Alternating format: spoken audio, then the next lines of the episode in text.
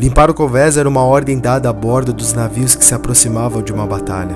E quando recebiam esse comando, os marujos sabiam que deviam remover todas as ferramentas ou qualquer objeto que pudesse impedi-los de se movimentar livremente pela embarcação.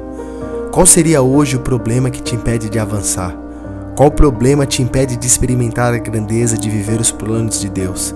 Você precisa lançar fora qualquer coisa que possa te trazer peso. Você precisa lançar fora qualquer coisa que possa te deixar ancorado com o seu passado.